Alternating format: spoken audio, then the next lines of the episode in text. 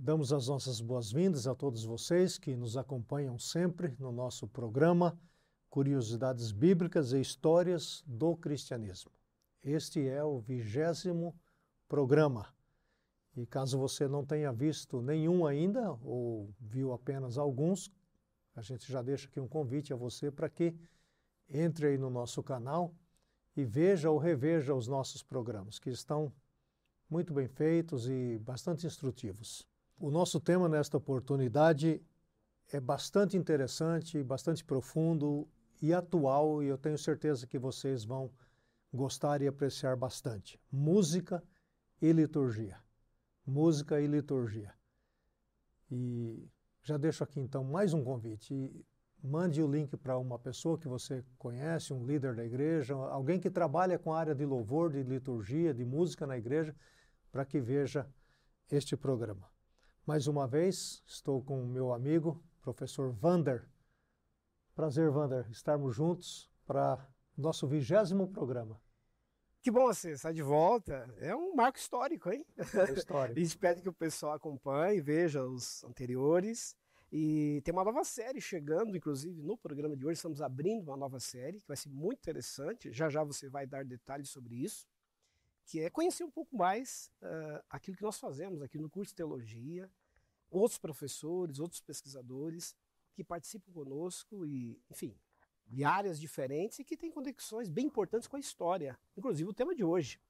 Música e liturgia é falar de história, aquilo que aconteceu ao longo do tempo e o modo como esse culto foi praticado e chegou até nós. E também depois você vai anunciar aí a próxima série que está vindo sobre as questões históricas das denominações. Mas eu vou deixar para você fazer isso você. O Vander já fez essa introdução.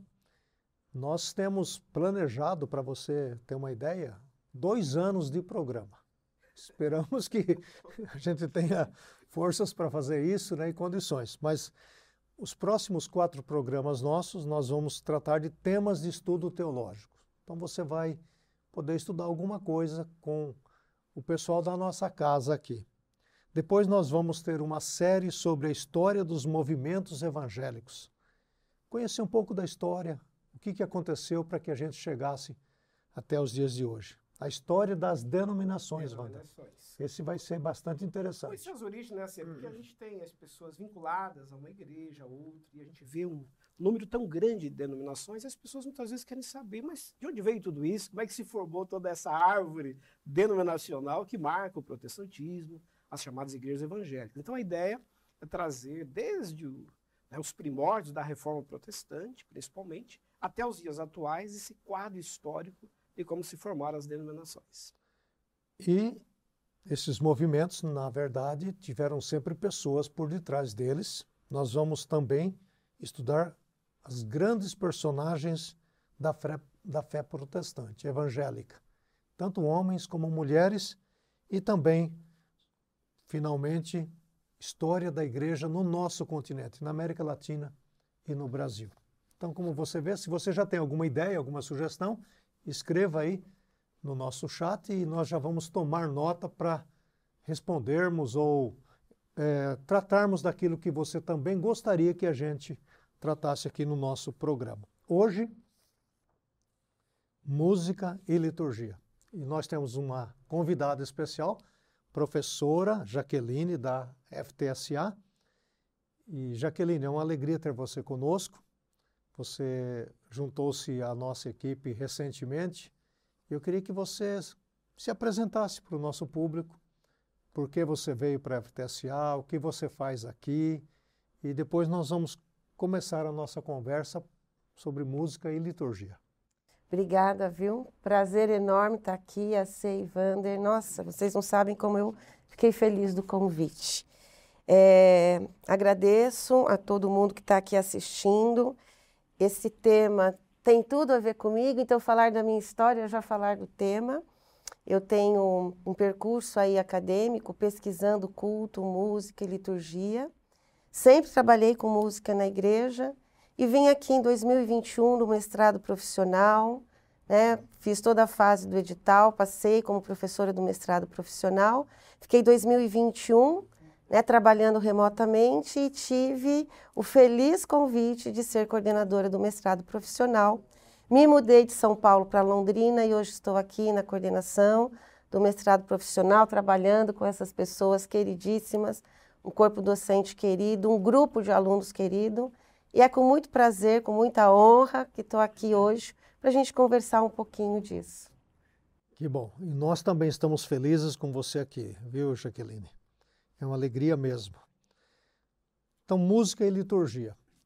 Vamos começar com essa palavra liturgia. Algumas pessoas dizem assim: olha, a nossa igreja não tem liturgia, ou a nossa igreja é uma igreja litúrgica. Quando as pessoas usam essas expressões, usando a, a palavra liturgia, o que é que a gente pode entender sobre isso? Liturgia é uma coisa muito fácil da gente entender. Eu vou tentar explicar aqui da forma mais tranquila, muito tranquila. Liturgia é a forma que é feito um culto. O culto, ele pressupõe, acho que para a gente falar de liturgia, a gente dá um passinho atrás para falar o que é culto, né? A gente partindo aí do pressuposto do culto cristão, a gente tem muitos teólogos, mas eu gosto muito da ideia de que o culto é a devolutiva que nós damos a Deus por tudo que Ele fez em nós, na nossa vida. Então somos resgatados por Cristo e devolvemos para Deus, para Cristo, devolvemos aquilo que o Senhor nos faz. Então o culto é mesmo aquele momento coletivo em que o povo resgatado adora ao Senhor. E neste culto, enquanto adoramos, Deus fala conosco, porque Deus está em tudo. Deus está inclusive nessa devolutiva, porque se não é o Espírito Santo, nós não temos a menor condição de cultuar ao Senhor. Então todo o processo é essa relação de Deus para com a humanidade, da humanidade para com Deus. Isso é lindo. Então isso é culto. Cultuar é aquele momento em que nós devolvemos ao Senhor tudo aquilo que ele fez na nossa vida e que o Senhor continua falando comigo, conosco. E aí, o que é a liturgia? A liturgia é a forma que nós encontramos para tornar isso algo coletivo. Então, dizer que um culto tem liturgia é falar qual é a forma desse culto.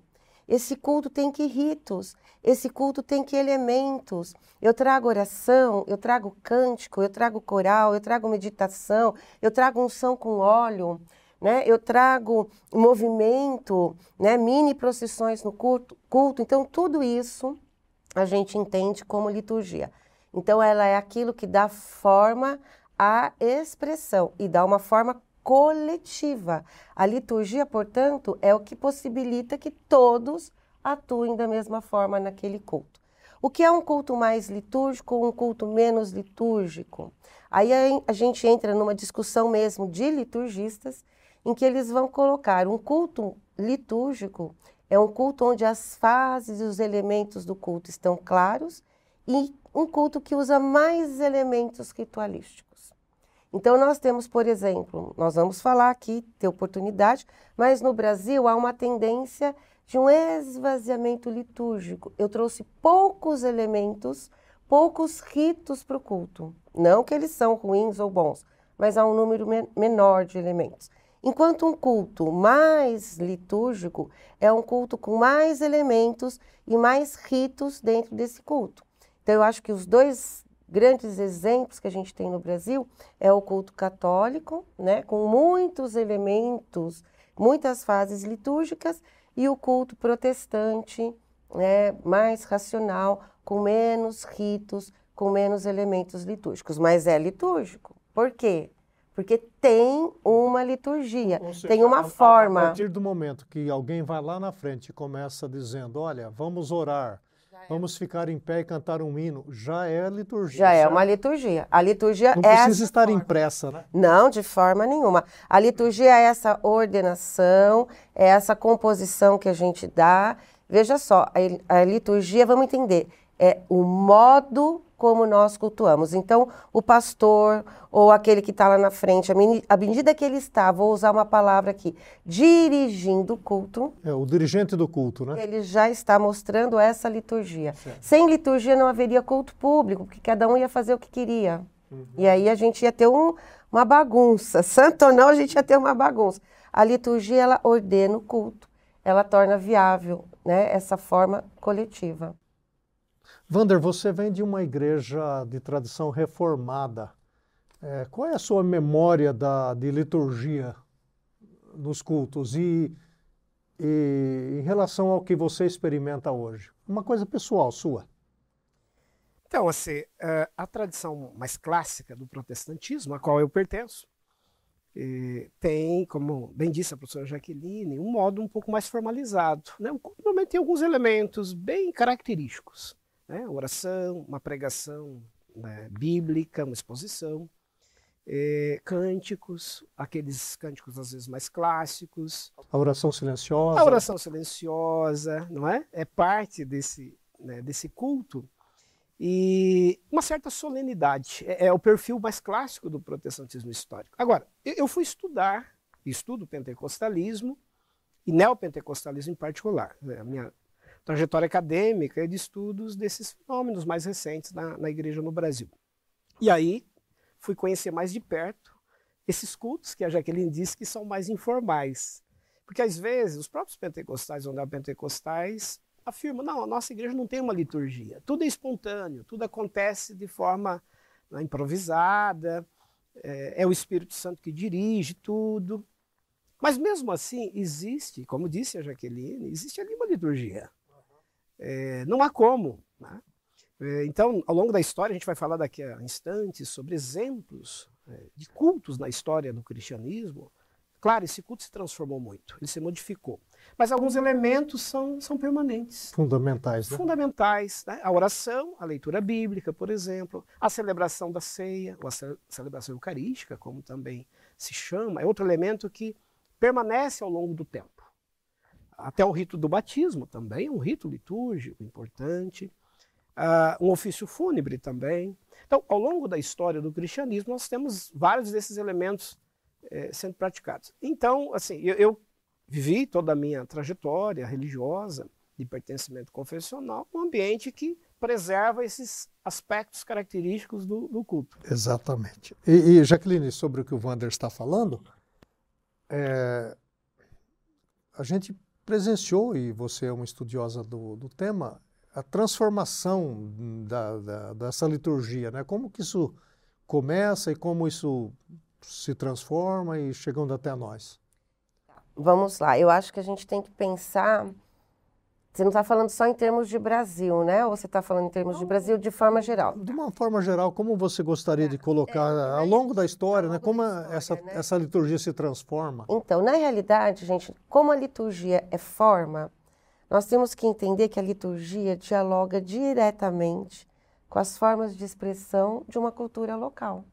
Que é impossível a gente adorar a Deus sem que a adoração tenha, primeiro, para nós, um significado. Então, por que, que a liturgia ela se transforma? A liturgia se transforma porque as culturas são diferentes e as culturas estão em transformação. Então, a gente tem que entender que não há uma, uma fixação de um culto que seja. Ah, isso é muito importante, né? dizer ah, aquele culto que é o culto que agrada a Deus. O culto que agrada a Deus é o culto que está em espírito e em verdade, do coração. Agora, a forma, a expressão, ela sempre vai ser um diálogo cultural. Por isso que houve mudança. Porque se fosse fixo, não mudaria. Então, a essência do culto não muda, que é esse coração adorador, mas a liturgia vai mudando de acordo com a cultura. Então, primeira coisa que a gente tem que saber, esse culto cristão não caiu do nada, ele já vem lá de uma tradição judaica.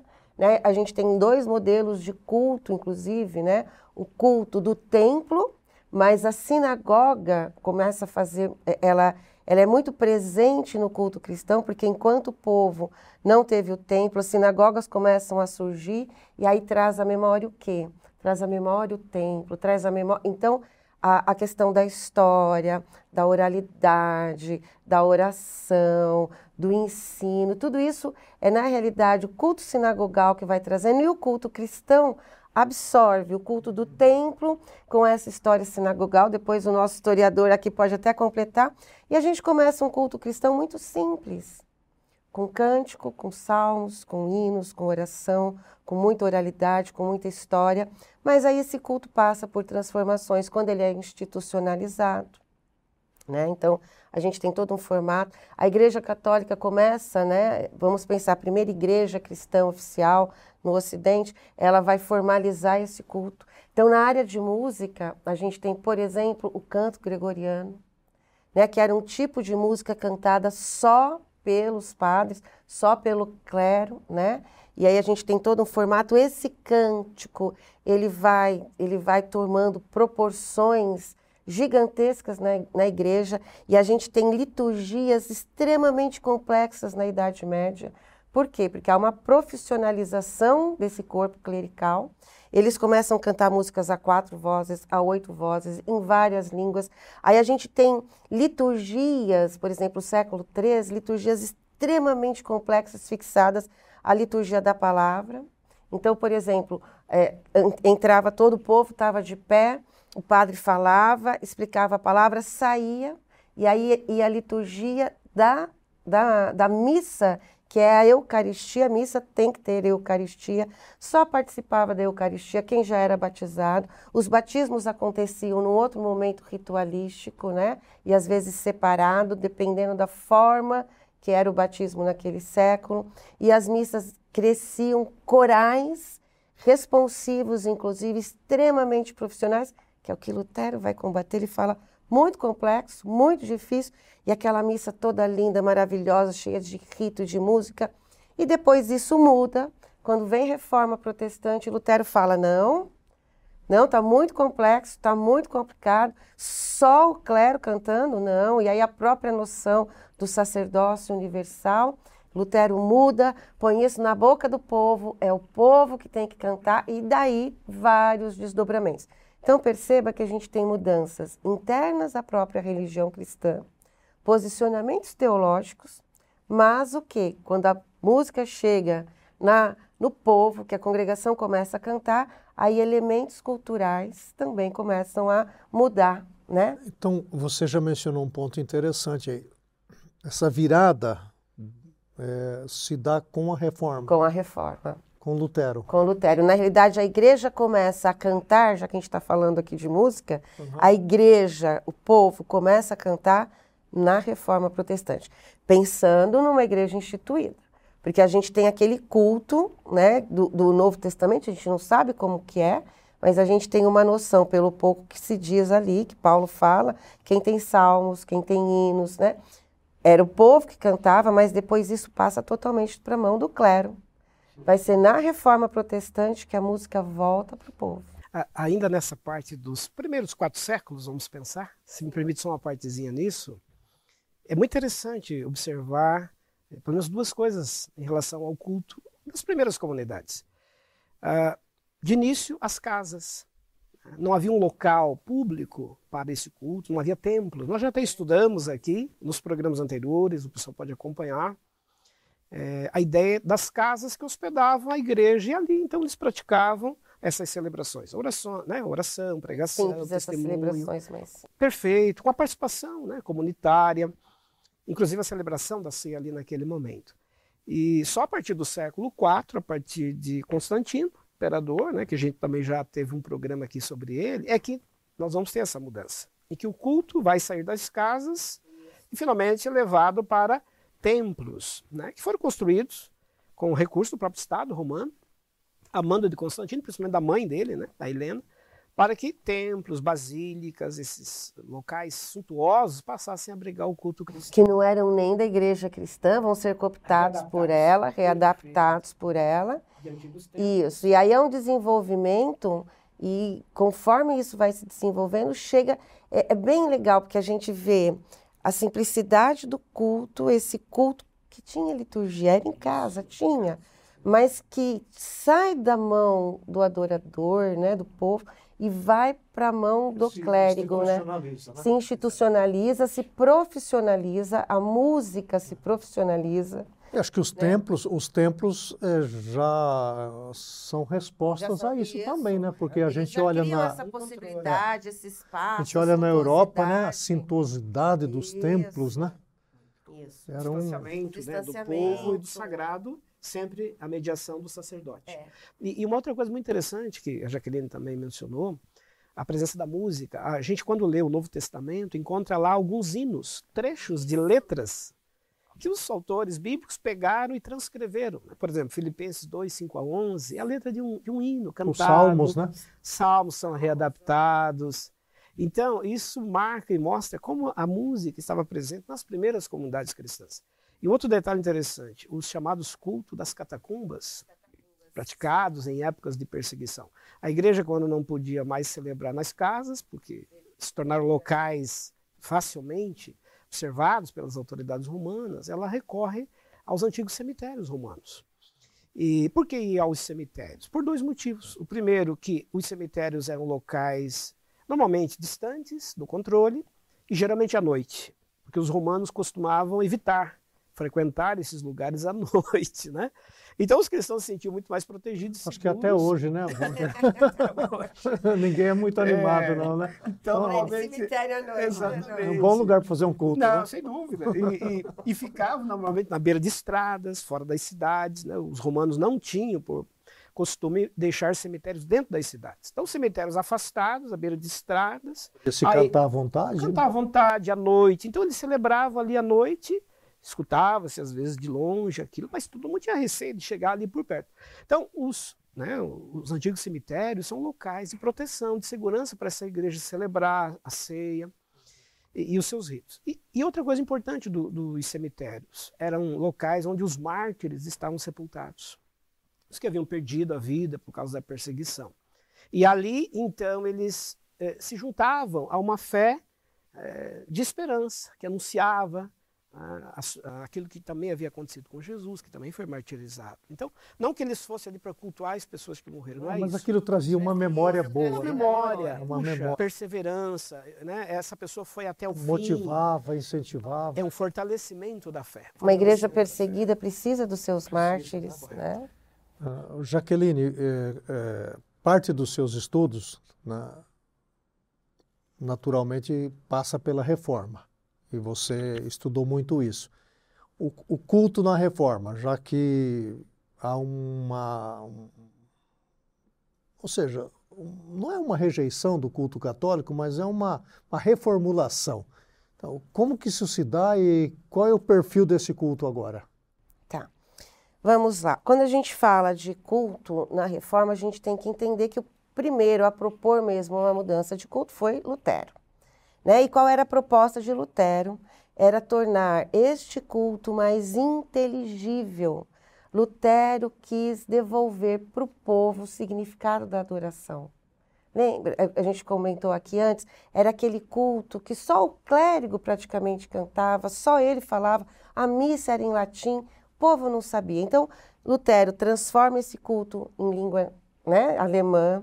Ele tem toda a questão da, da, que a gente já sabe da tradução da Bíblia, ou seja, ele quer devolver para o povo a palavra de Deus e devolver para o povo a adoração. Musicalmente, pode E ele era músico, né? E ele era músico, isso. Então, musicalmente, o que, que ele faz? Ele dá uma simplificada no que se cantava, né? E inaugura aquilo que a gente entende hoje muito tranquilamente como o nosso coral a quatro vozes, né? E os hinos em Lutero eram hinos a quatro vozes. O coral em Lutero tinha uma função de ajudar a igreja a cantar. Não era um coral que só se apresentava, não. Era um coral que, que é, trabalhava liturgicamente, ajudava a igreja a adorar a Deus, a cantar. Então ele devolveu esse hino para o povo, né? E ele tinha toda a concepção de que a, a, o ser humano, o espírito humano, a alma humana poderia adorar a Deus com as palavras, com a criação, com a música. Ele era compositor, ele compôs hinos e ele realmente fomentou isso. Muito bem, então a gente tem toda uma linha luterana na reforma que é de hinos, de composições a partir da Bíblia, mas composições próprias. E claro, podia se cantar trechos da Bíblia, salmos, hinos. Então, a gente tem essa linha. A gente tem uma outra linha que é de Calvino. E Calvino, já diferentemente de Lutero, fala: não, não é todo sentimento humano, não é toda composição que serve para adorar a Deus. Então, Calvino faz, ele parte da seguinte tese: todo sentimento humano que possa existir já está lá em Salmo. Então, Calvino vai metrificar os salmos, o que a gente chama de saltério. Então ele chama, né, músicos da corte, fala, olha, a igreja tem que cantar salmos, salmos metrificados em uníssono e sem instrumento. Isso é bem interessante a gente colocar para a gente ver o quanto que a igreja calvinista, que é a presbiteriana, ela mudou. Por quê? Porque ela acabou incorporando os hinos de Lutero e esses salmos de Calvino. E ele cria aí o primeiro saltério da reforma, o saltério genebrino, porque foi feito em Genebra, saltério, porque de salmos. E a gente tinha uma terceira tendência da reforma protestante, que era a tendência zwingliana, de Zwinglio. E Zwinglio, ele já ele, ele tinha, ele olhava com muito temor a música, porque ele falava a música é desviante da racionalidade. Ela é tão linda, tão linda que a gente pode se perder né, na melodia, na letra e acabar não, né, não, não adorando ao único que merece adorar. Então, o culto zwingliano é um culto que não gosta de música, que não aceita instrumentos. Então, a gente tem essas três tendências na reforma protestante. Elas, na realidade, depois de um tempo, se misturam né? E são, na realidade, das três tendências, a que ficou prioritariamente na Europa foi a luterana. Porque com o tempo, até os cultos calvinistas e os presbiterianos vão cedendo, o saltério vai deixando de ser usado e os hinos tomam conta aí da igreja nesse sentido. É uma boa explicação, né, Wanda? fica fica para você aí, olha, é, como eu disse, é um aperitivo. Agora você faz anotações, você pode rever o programa, anota isso, pesquisa, porque é muito importante essa questão da música e da liturgia no Brasil, porque a gente que trabalha com igreja já viu muita confusão é, aliás, quando eu ensino aqui para o pessoal do primeiro ano pastoral, eu digo, olha, se tem um grupo que você não se mete na igreja, é com o grupo do louvor. Né?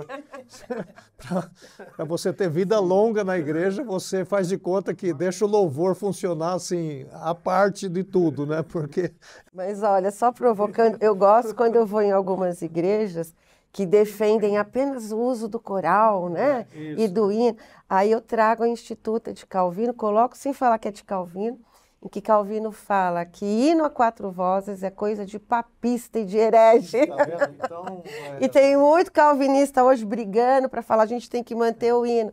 Então não dá, a gente tem que rever as concepções. Então a nossa discórdia sobre liturgia e música é antiga, né, é né, Jaqueline? É antiga. então não vamos resolver, mas pelo menos a gente está aqui refletindo sobre isso. Então, já que estamos falando do Brasil, né, como que cara chega no Brasil essa música e essa liturgia? Que, que estilo, né, até mais recentemente a gente é, teve uma mudança grande, né? Quando passamos a, a ter os cânticos nossos feitos por brasileiros, né? A gente reclamava que era tudo americano. Né? Então, como, como você vê isso? Nossa, de novo vou pedir perdão aqui que vai ser um, uma coisa muito geral, mas acho importante porque às vezes a gente não conhece alguns dados históricos importantes. Na realidade, nós tivemos para o Brasil, no Brasil, duas tentativas de inserções do protestantismo que não deram certo, né? Uma em 1555, na Baía da Guanabara, outra por volta de 1630, depois o Van... é isso, né? Que foi no Nordeste. A primeira, Villers ganhou, a outra por Nassau. E o que acontece? Nessa primeira tentativa de inserção, na realidade, os franceses vieram para cá e nós tivemos o primeiro culto no Brasil em 1557, na Baía da Guanabara, um culto de tradição calvinista, uhum. que era esse culto Porque com a hora isso foram enviados por Calvino.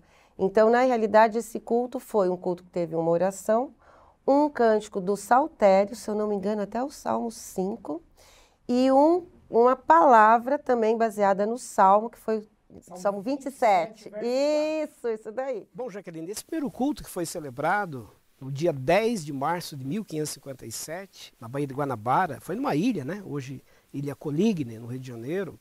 É muito interessante porque vieram dois pastores enviados por Calvino e um grupo de mais 12 huguenotes que estavam perseguidos na Europa, estavam refugiados em Genebra. Inclusive, alguns dizem estudantes de teologia, seminaristas, né, missionários que vieram nessa expedição.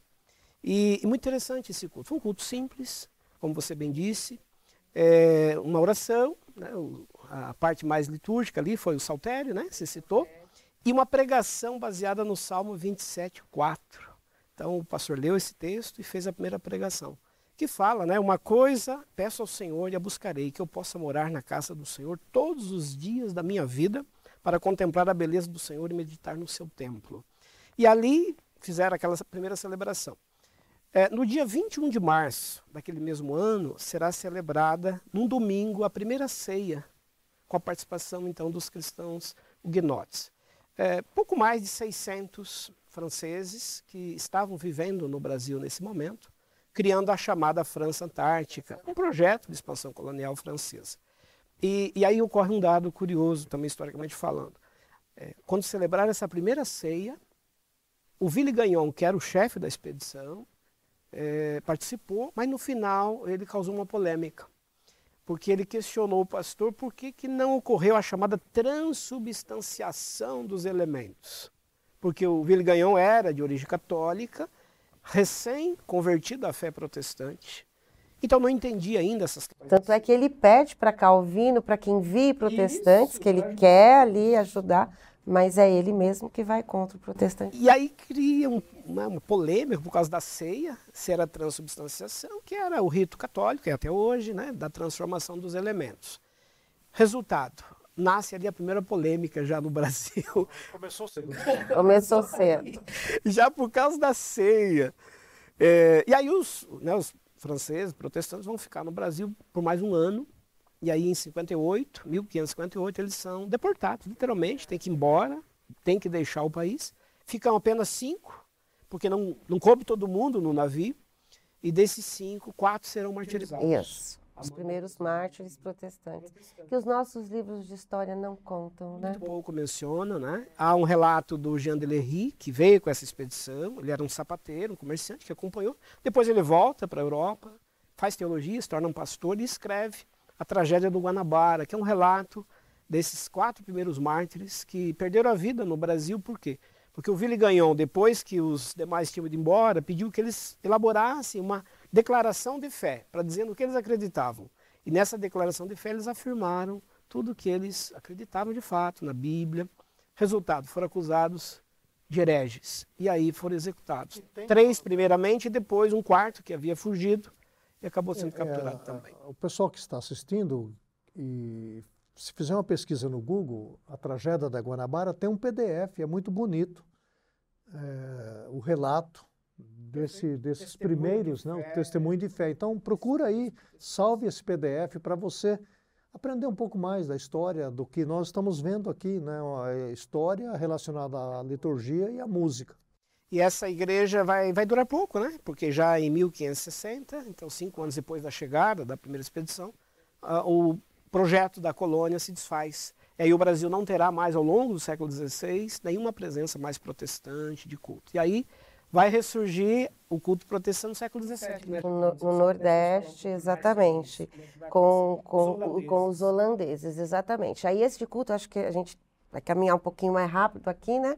Mas só, é, mas só para o pessoal saber que a gente teve esse segundo momento aí, 1630, e aí, pensando em culto e música, é bem interessante, porque no Nordeste, com Nassau, ele incentivava a música.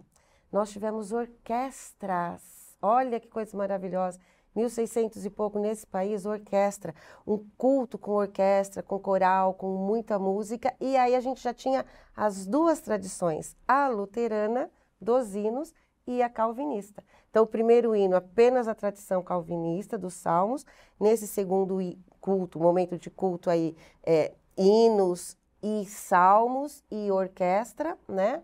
E aí uma igreja, né, a, uma igreja que era formada por holandeses, por indígenas, porque os holandeses vêm para ajudar na colonização com os indígenas, aí o nosso historiador sabe falar melhor do que eu, e obviamente também falado em holandês. Então era um culto que tinha essas três línguas e as canções também. Então Aí a gente já tem um outro momento que fica o quê? 15 anos, pouco tempo, e que também vai embora, sofre, um, um, sofre uma perseguição de novo.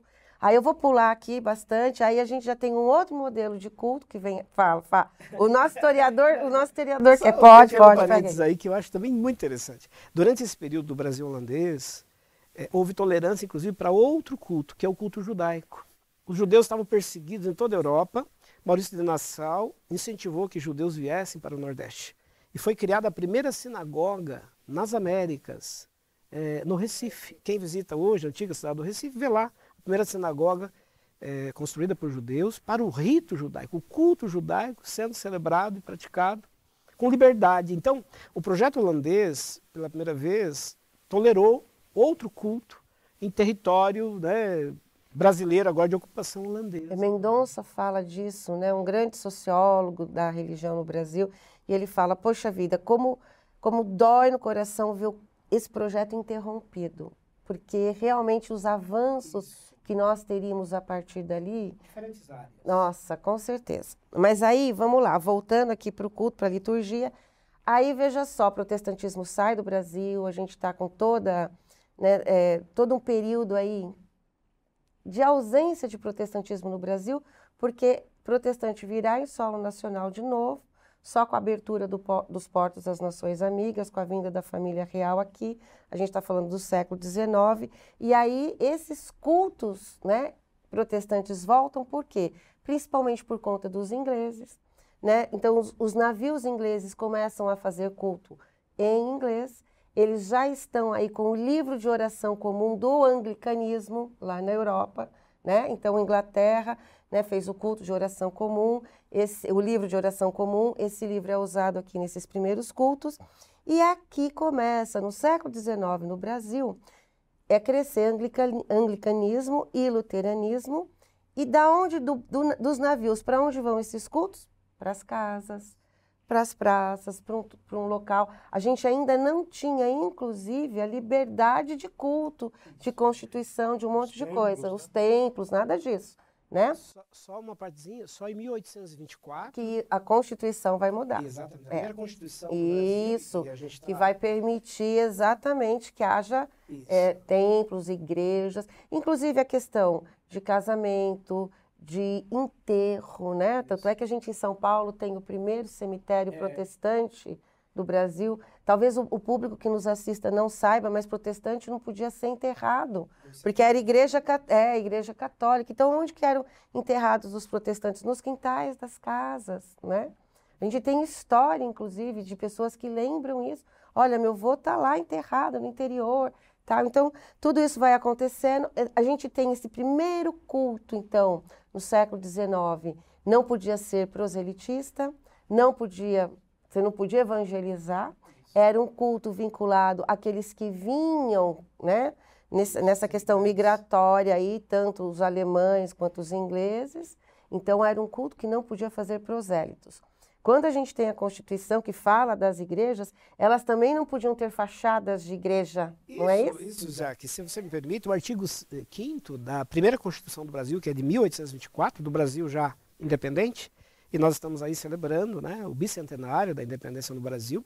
Então, lembrando que Dom Pedro I convocou uma constituinte para elaborar a Carta Magna que iria reger agora o Brasil independente. 90 constituintes participaram, dos quais 20 eram padres. Então a influência católica na primeira Constituição do Brasil foi muito forte. Mas já houve um avanço.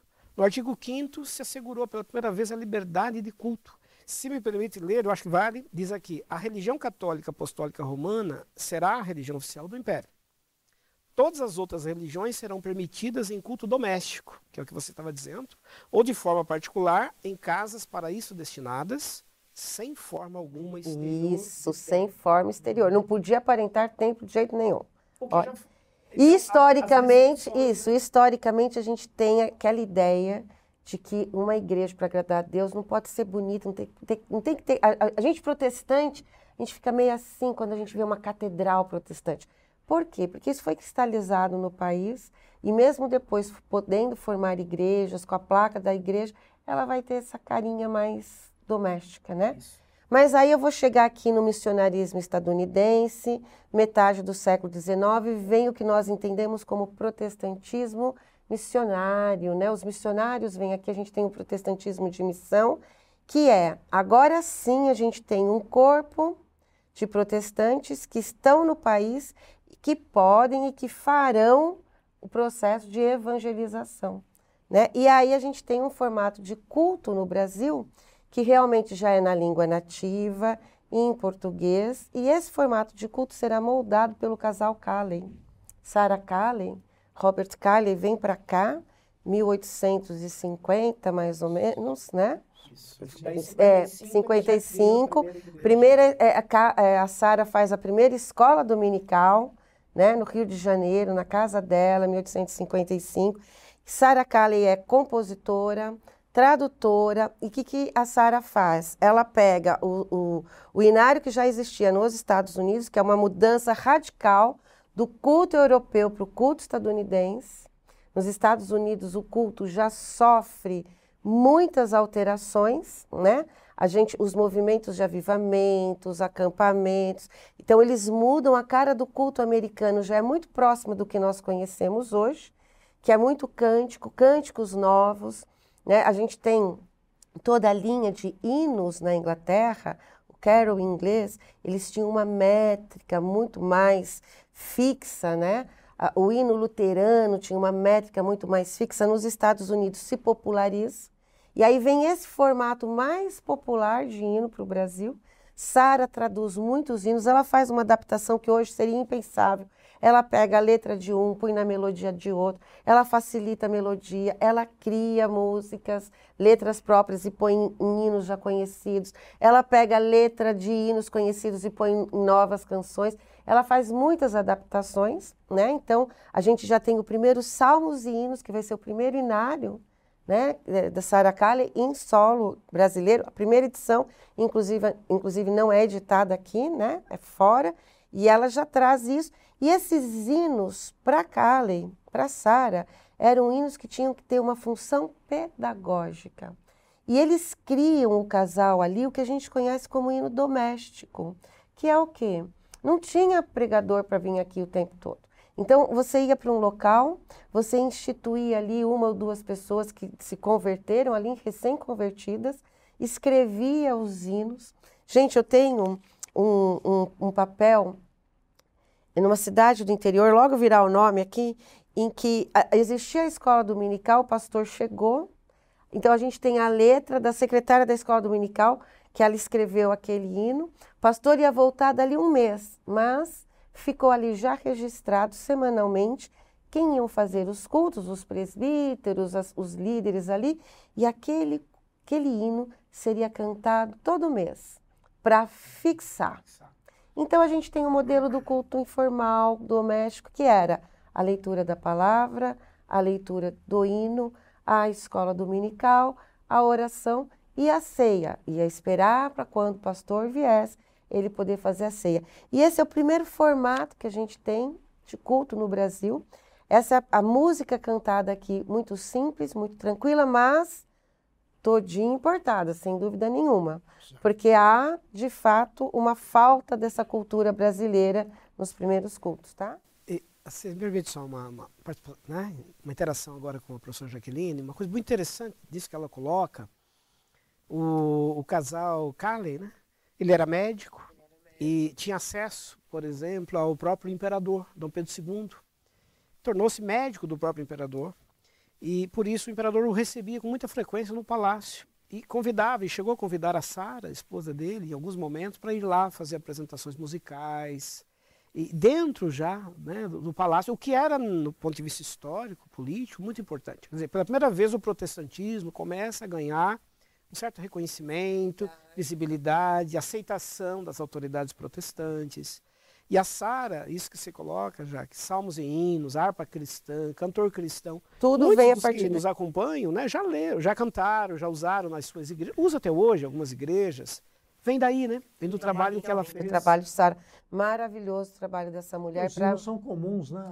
Sim, são comuns. São comuns e vieram dessa tradução. E a Sara escolhe né, os hinos que poderiam ser cantados aqui e facilita bastante a melodia e a métrica e faz adaptações. A gente tem que entender que era realmente o que precisava ser feito, né? Hoje, em termos autorais, nossa, não, não pode fazer isso. Não, mas gente, lá era outro, outro princípio, outra, outra, outro contexto, vamos dizer assim, né? Agora, a Sara, na escola dominical, aí os historiadores, a Henriqueta Braga, que é historiadora de música aqui no Música Sacra no Brasil, Sara Kallen, na escola dominical, estu, é, ensinava música. Isso. Eu queria, né? Queria então, os, o, o, o, os primeiros corais já vêm aí do trabalho da Sara Kallen ensinando música. Você fala da função pedagógica dos hinos, que os pastores vinham, depois demoravam para voltar e o povo ficava cantando os hinos. Eu penso também que muita dessas, muitas dessas pessoas de roça, de sítio, não sabiam não ler. ler. Então, os hinos serviam como a fixação da palavra de Deus. Hoje, os nossos cânticos são mais, não quero usar essa expressão, mas são mais ligeiros, são mais efêmeros. Por exemplo, tem uma música que eu canto na igreja e depois eu não canto nunca mais. Porque tem tantos, né? é, tem tantos cânticos, tantos grupos, tantos cantores evangélicos. Então, é, eu queria que você falasse um pouco, porque nós não cantamos mais os hinos. Né? Quando estou falando nós, estou falando de uma maneira geral. Raramente você vai numa igreja, seja ela protestante histórica ou as pentecostais têm, têm até mantido mais isso, né? As mais clássicas. As né? mais clássicas, Assembleia de Deus e tal. Mas, mas qual é, é, é essa sua visão né, do, do, dessa transformação entre hino e os cânticos, essa coisa toda? Ok. Gente, vamos lá. É, primeira coisa que a gente tem que entender que os cânticos no Brasil, assim, eles continuaram na mesma linha musical que os hinos. Qual era a diferença? É que o, o inário se fechou. Eu acho muito importante a gente entender isso para estabelecer essa diferença. Primeira diferença que a gente tem é que o inário era fechado, né? E os cânticos eram novos. Segunda diferença é que os cânticos eles eram, eles foram trazidos no Brasil por instituições para-eclesiásticas e eles primeiro foram chamados de corinho. Por quê? E americano Porque, também, e a, né? tudo americano. É. É tudo americano. E por isso que eu estou falando, a mesma base, a mesma matriz melódica, teológica, tá? O que mudou? Eram novos, não faziam parte daquele inário, que estava lá já impresso, fixo, e eles eram corinhos. Por que corinho? Porque o hino tem a estrofe, o coro, a estrofe, o coro, a estrofe, o coro. E esses cânticos, eles tinham apenas o coro. No máximo, duas estrofes e o coro.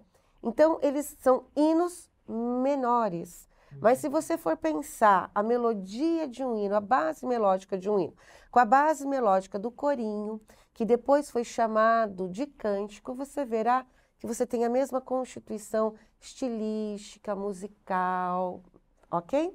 Mas eles, como eles são menores, vão ser chamados de corinhos e de cânticos. Tudo, na realidade, o modelo é norte-americano, estadunidense, e começam os jovens a cantar isso. Então a gente tem um momento de grande problema dentro da igreja que é estou deixando de cantar o inário e estou cantando o corinho ou o cântico. Essa foi toda a minha linha. Colocava no retroprojetor lá. Colocava no retroprojetor, as equipes, porque as para-eclesiásticas, principalmente anos 70, né, surgem para-eclesiásticas para jovens, Palavra da Vida. Então eles vão criando modelos, os jovens vão estudam lá, estudam música, eles ficam às vezes meses fora da igreja, voltam, montam né, as suas equipes de louvor, os jovens começam a cantar, o coral vai perdendo terreno para esse grupo, os hinos também. A gente tem um momento de grande conflito litúrgico geracional no protestantismo brasileiro, que é por conta da chegada dos cânticos nisso. Estamos brigando por músicas do mesmo estilo. Isso que eu acho interessantíssimo, né? Porque ainda não estamos falando de novas teologias, não.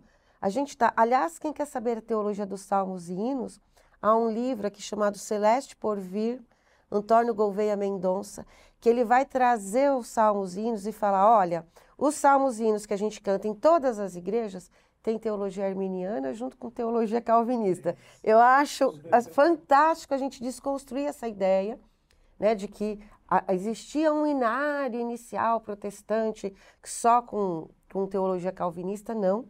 Prote, é, presbiteriano nesse Brasil cantou muito hino arminiano, é Mendonça que fala isso, mas aí há uma mudança do inário presbiteriano, os inários começam a se especificar e junto com isso os cânticos começam a aumentar. A questão que você fala hoje é que esses cânticos a gente tem já nos anos 90 uma proliferação dos cânticos com a chegada né, do nome gospel no Brasil. Então, hoje, nós vivemos não o momento dos cânticos, mas o momento posterior. Eu, eu costumo falar, a gente teve um momento só dos hinos, depois vem o corinho, aí a gente tem um salto para o cântico, e do cântico a gente tem um salto conceitual para o gospel. O gospel não é o gospel americano, não tem nada a ver com o estilo gospel americano, mas é uma nova nomenclatura que as igrejas neopentecostais querem dar. Por quê? Porque elas querem trazer isso como uma música que podia ser consumida não só por cristãos. Então, isso entra no que a gente chama de mercado de música gospel. O que acontece então com esses novos cânticos? Aonde é que eles são feitos? Eles são feitos nas instituições religiosas? Não. Eles são produzidos nas instituições para-eclesiásticas? Não. Eles são produzidos aonde? Eles são produzidos de forma cada vez mais pessoal pelo cantor, porque agora o cantor é que passa a ser notado. Não é o grupo, não é a igreja, não é, não, é o cantor. Então há uma visibilidade muito grande desse cantor e ele compõe o quê? o que ele quiser. Sim. Né? Então a gente não é mais comunitário. Não né? é mais comunitário, não é mais vinculado a uma doutrina. E com isso a gente tem um, um número muito grande de cânticos, porque ele foi totalmente fragmentado, individualizado. E a igreja, o público da igreja, principalmente o jovem, tem acesso a essas canções o tempo todo, porque Sim, elas estão aí. Então todo, né? a igreja está cometendo, ao meu ver, um erro que é tentar se manter atualizado o tempo todo com as novas produções. E aí a gente perdeu essa função pedagógica da música. A gente perdeu até a função litúrgica, porque como é que você vai adorar se você nem conhece a música? Há um problema aí. E muitas não são músicas é, voltadas para adoração, adoração, é, são músicas exato, antropológicas, né, voltadas para o ser humano, né? Exato. É você então, falando para você mesmo. Você falando para você, não são músicas comunitárias, não são músicas que cumprem papel litúrgico. Ah, Ó, a gente amarra aqui para onde a gente começou. Se a liturgia é uma forma em que faz com que o culto possa ser celebrado coletivamente, muitas das canções acabam fazendo um desserviço à liturgia. Percebe? Então a gente está num, num momento bem polêmico do uso da música na liturgia, que é trazer uma música que realmente cumpra uma função litúrgica e que esteja coadunado com a teologia do culto. Porque hoje você pode escolher qualquer teologia a hora que você quiser. É só você abrir aí o que tem no mercado de música gospel. E isso acaba sendo um problema sério que as igrejas estão enfrentando hoje. Dentro ainda desse aspecto, né, eu queria perguntar para você o seguinte: é, não só a, a, música, a letra e os instrumentos, uh, Jaqueline, é, o que você poderia falar? Porque a gente que é mais velho, não é o seu caso, né? É caso. Nossa, quando se pensava em colocar uma bateria Nossa. na igreja, aquilo era, era, era a mesma coisa que era, era o demônio na era, igreja. Era um, era um, é o mundo invadindo a igreja. Era o mundo invadindo a igreja, né? É e até a, a igreja que eu frequentei em São Paulo era, era uma abominação, né? O, o, instrumento favorito de Deus era o órgão de tubo, né?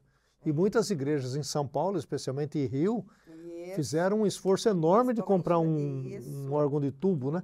Então, o que, que você diria sobre os instrumentos? Bom, eu, eu, eu Vou dividir minha resposta aqui em duas questões. Uma, eu peço perdão a vocês, porque eu vou entrar um pouquinho na parte de Bíblia aqui com muito temor.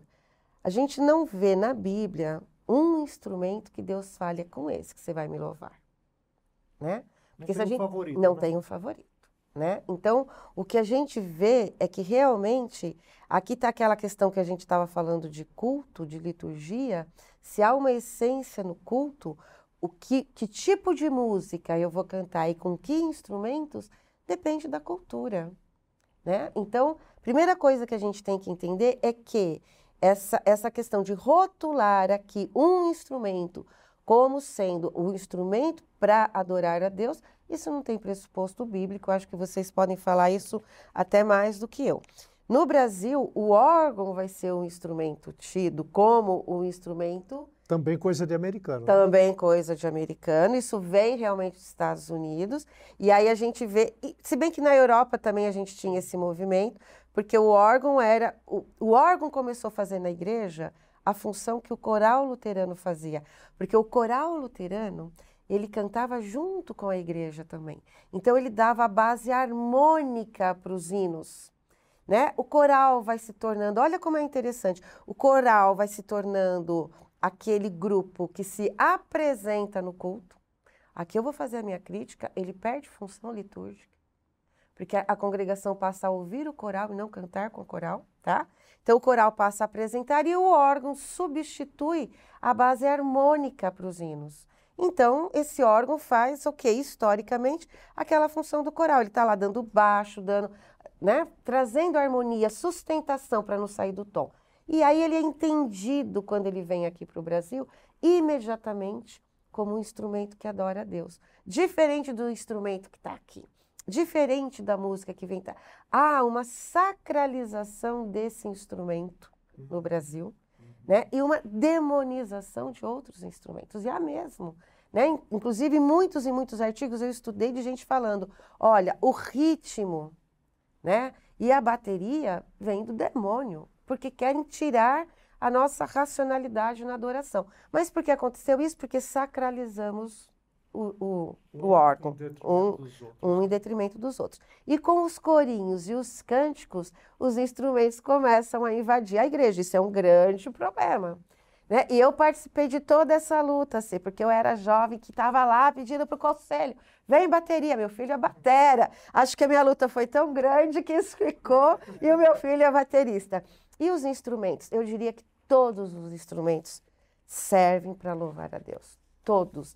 Então, isso para mim foi um ganho, ok? A grande questão não é o uso dos instrumentos, mas é o tipo de música que a gente hoje ainda tem um bloqueio, acho que só música norte-americana serve para adorar a Deus, uhum. né? E a forma como se toca. A gente precisa, ao invés de ficar brigando com os instrumentos, propiciar que haja um pouco mais de profissionalismo para tocá-los. Que é o caso da bateria, que se o baterista não souber é. tocar, ensurdece todo mundo. Então você tem que saber tocar. Eu ia né? depois fazer uma observação sobre isso, mas, é, Wander, acho que é interessante fazer um, uma uma sequência aqui rápida, já que no nosso tempo o nosso Acabou, produtor já está já tá avisando ali para a gente. Liturgia está né? chegando ao fim. É, você falou dos instrumentos e aí você tocou num ponto que eu acho interessante, que ainda causa uma polêmica muito grande nas nossas igrejas. O ritmo. Né? Se, se, por exemplo, vamos, já que colocar uma coisa numa igreja tradicional. É impensável, eu imagino, cantar uma música que tenha um, um ritmo de, de, samba, por é, exemplo. Então. então, existe um ritmo de música ou, que agrada mais a Deus ou desagrada a Deus, porque a gente escuta muito isso, André. Ó, Deus não gosta dessa música, não. ou Deus não gosta desse estilo de música. Como, como resolver isso? Eu vou lá para Apocalipse de todas as raças, tribos. Vamos pensar na diferença de música entre tribos, entre povos, e todas as raças, todas as tribos estão lá cultuando, tudo com uma música só, que diz lá Apocalipse, tudo do mesmo jeito? Claro que não. A diversidade foi criada por Deus, gente, coisa linda. E a expressão, a diversidade, a cultura, os ritmos, todos eles, todos eles servem para agradar a Deus. Eu tive um laboratório com Jaci Marasquina, metodista, grande estudioso da liturgia, da música, compositor, enfim. E nós fizemos um culto em que a adoração foi um samba-canção. Ai, mas aquilo falou tanto a minha alma. Então é assim, é simplesmente uma sacralização de novo do tipo de música que nós ouvimos. Quando a Sarah Kalley chega aqui, o que, que ela fez, gente? Ela usou o que ela tinha em mãos, o que ela tinha, os hinos, ela traduziu aquilo. A partir de então, a, até pela falta de muitos pastores que pudessem esclarecer isso, a partir de então, o modelo de culto protestante foi ficando só esse, só com aqueles hinos, só com aqueles hinos. Quando a gente começou a ter é, produção aqui, músicas né, brasileiras, essas músicas brasileiras eram americanas. E o que acontecia em volta, a música brasileira mesmo, ela, música brasileira no sentido de que culturalmente brasileira, ela não foi incorporada. Eu escrevi muito sobre isso, tá? Artigos na tese, houve uma demonização porque isso é de culto afro, isso. Havia uma luta inicial aqui do protestante contra o catolicismo, hoje não há mais, hoje há um diálogo, mas historicamente, né? Então, o catolicismo já era sincrético, já usava alguns elementos. Então, existiram dois grandes inimigos que eu falo do protestantismo inicial no Brasil. Um era o catolicismo e o outro era a cultura. Né? Bittencourt, quando ele escreve o livro Matriz Religiosa Brasileira, ele chega a falar um pouco disso. Uhum. Então, a música brasileira, gente, seja ela de qualquer região, a gente está falando do baião, do forró, do samba, do que for, ela foi expulsa da igreja, ela nunca chegou. Nós conseguimos trazer todos os instrumentos da música pop, mas os instrumentos da música regional, não. Olha que tristeza. Vander, Estamos quase no final do nosso programa, mas, por exemplo, o culto europeu norte-americano é um culto de uma hora. Às 11 horas da manhã. Inclusive, tem uma frase nos Estados Unidos que diz que a hora mais sagrada americana é às 11 horas no domingo. Algumas catedrais evangélicas no Brasil, em São Paulo e Rio, o culto é às 11 horas. É. E, e essa dificuldade da contextualização, por que, que isso se dá, Wander? ponto de vista histórico? Isso ocorre assim, porque normalmente, né, um povo que se dispõe a evangelizar, levar a pregação para outro povo, tende a reproduzir a sua, a sua cultura, seu modelo, e impor esse modelo sobre os demais. Então, no processo de colonização, de formação das, da América Latina, né, no caso do Brasil também, há uma visão norte-americana ou europeia que é transposta para cá. Isso que bem colocou a professora Jaqueline. Tudo que é da cultura local, autóctone, passa a ser às vezes demonizado, é um estranhamento cultural. Por quê? Parte do princípio de que aquela cultura evangelizadora é superior, é melhor, é mais avançada, é sacralizada.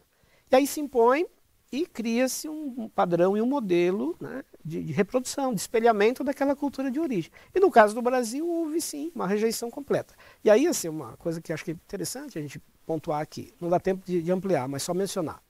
O pentecostalismo, que chega ao Brasil a partir de 1910, ele já vai fazer um movimento contrário em relação à cultura. Ele vai se aproximar, demora um um tempo mas ele vai fazer uma aproximação da cultura. E hoje, muitos dos que né, estão vinculados às igrejas é, do pentecostalismo, histórico mesmo o neopentecostalismo, é, são de origem é, afro, né, de tradições, de culturas. É a religião mais negra do Brasil, costuma-se falar do pentecostalismo. Por quê? Porque tem ritmo, né, tem, tem as expressões é, corporais, o culto é mais livre, ele não tem essa uma hora engessada, fixa informal, informal, musicalidade no corpo, no gestual, na emoção, né? Então, o pentecostalismo trabalha com esses elementos que são próprios da cultura local aqui. Por isso cresceu tanto. Por isso cresceu muito mais do que mais perto do povo, mais né? perto do povo. Tem a linguagem, tem o estilo e tem a forma mais popular de se expressar. Como você está vendo, é um tema bastante amplo e deixe as suas perguntas aí para os nossos próximos programas a respeito dessa temática que nós vamos responder para você. Mais uma vez, convidando você a compartilhar esse programa e dar sugestões para novos programas também. Você já viu que temos aqui um roteiro grande, mas você pode participar dando suas sugestões. Professora Jaqueline, é, chegamos quase no final é, é no final mesmo. O que você diria olhando para aquela câmera e o pessoal que está nos vendo e assistindo com bastante atenção? É, a, quais são os dois ou três desafios que nós temos pela frente a respeito da música e como, como podemos vencer esses desafios? Misericórdia, um minuto? É um minuto, dois minutos, para ser gracioso. Olha, é, para ser gracioso. Primeira coisa, eu acho que é isso que estamos fazendo aqui. É preciso estudar, entender os processos, desnaturalizar o que está dado. Nós temos que entender por que somos o que somos, cantamos o que cantamos, porque a gente entendendo o processo histórico, a gente sabe o que pode ser mudado. Então, a primeira coisa é muito importante que você que trabalha com música na igreja se informe, estude, né, vá atrás. E o nosso grande desafio é a conscientização da igreja, é criarmos cada vez mais criarmos não, voltarmos para o culto cristocêntrico. Né? A música contribui muito para isso, o louvor comunitário, aquele culto realmente que traga a presença e a adoração ao Senhor. Para isso a gente tem que conhecer teologia, para isso a gente tem que conhecer a história da igreja, para isso a gente tem que conhecer liturgia. Então a minha palavra é de incentivo que você, você que trabalha com música, vai fazer teologia, traga algumas questões teológicas, aprenda um pouco, faça cursos, interaja. Eu estou aqui à disposição e, inclusive, você posso fazer uma propagandinha?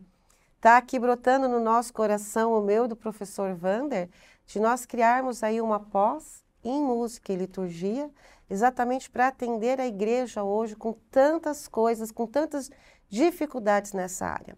Então, que Deus te abençoe, mas faz a tua parte, vai atrás, estude bastante que o desafio é grande. Vander, dentro dessa última palavra da professora Jaqueline, teologia e música. Ah, ah, queria que você falasse um pouco sobre isso e nos desse, sim, uma palavra ponto de vista da história, né? a teologia e a música e por que precisamos disso hoje. A ser, sempre caminharam juntas ao longo da história. É, quando a gente vai ler lá os escritos do Novo Testamento, a gente já encontra hinos, como mencionamos, letras né, que eram cantadas, profundamente teológicas. Por quê? Porque a música tem um papel e a função de, de fato, prezar por aquilo que envolve a fé, o que é sagrado e a relação com, com o que é divino. E ao longo da história da igreja houve sempre esse cuidado é, da que se cantava, da qualidade dessa letra em termos teológicos. E então eu acho que e aí só acrescento mesmo ao que disse já a Jaqueline, a importância hoje de nós repensarmos até aquilo que é cantado. Muitas vezes a melodia é bonita, é agradável, as pessoas cantam aquilo com muita emoção. São músicas muito voltadas ao bem-estar pessoal, né? Puxa, como eu gosto, como eu me sinto bem ouvindo essa música.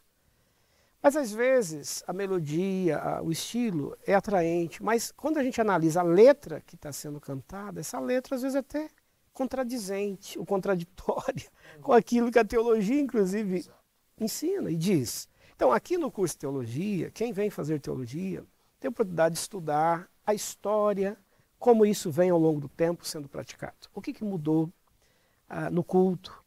Quando é que a igreja perdeu suas referências e, de, né, de novo, tentou é, reconquistá-las? Ah, é importante demais entender também os procedimentos litúrgicos que envolvem o culto hoje.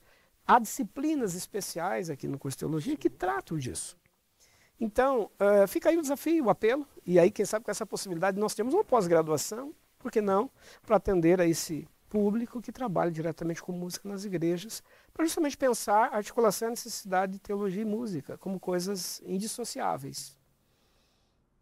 É verdade que o Vander e a Jaqueline estão falando. Eu posso dar um testemunho. Aquilo que o Vander disse, às vezes o estilo da música, o ritmo, ele é emocionante, ele é empolgante.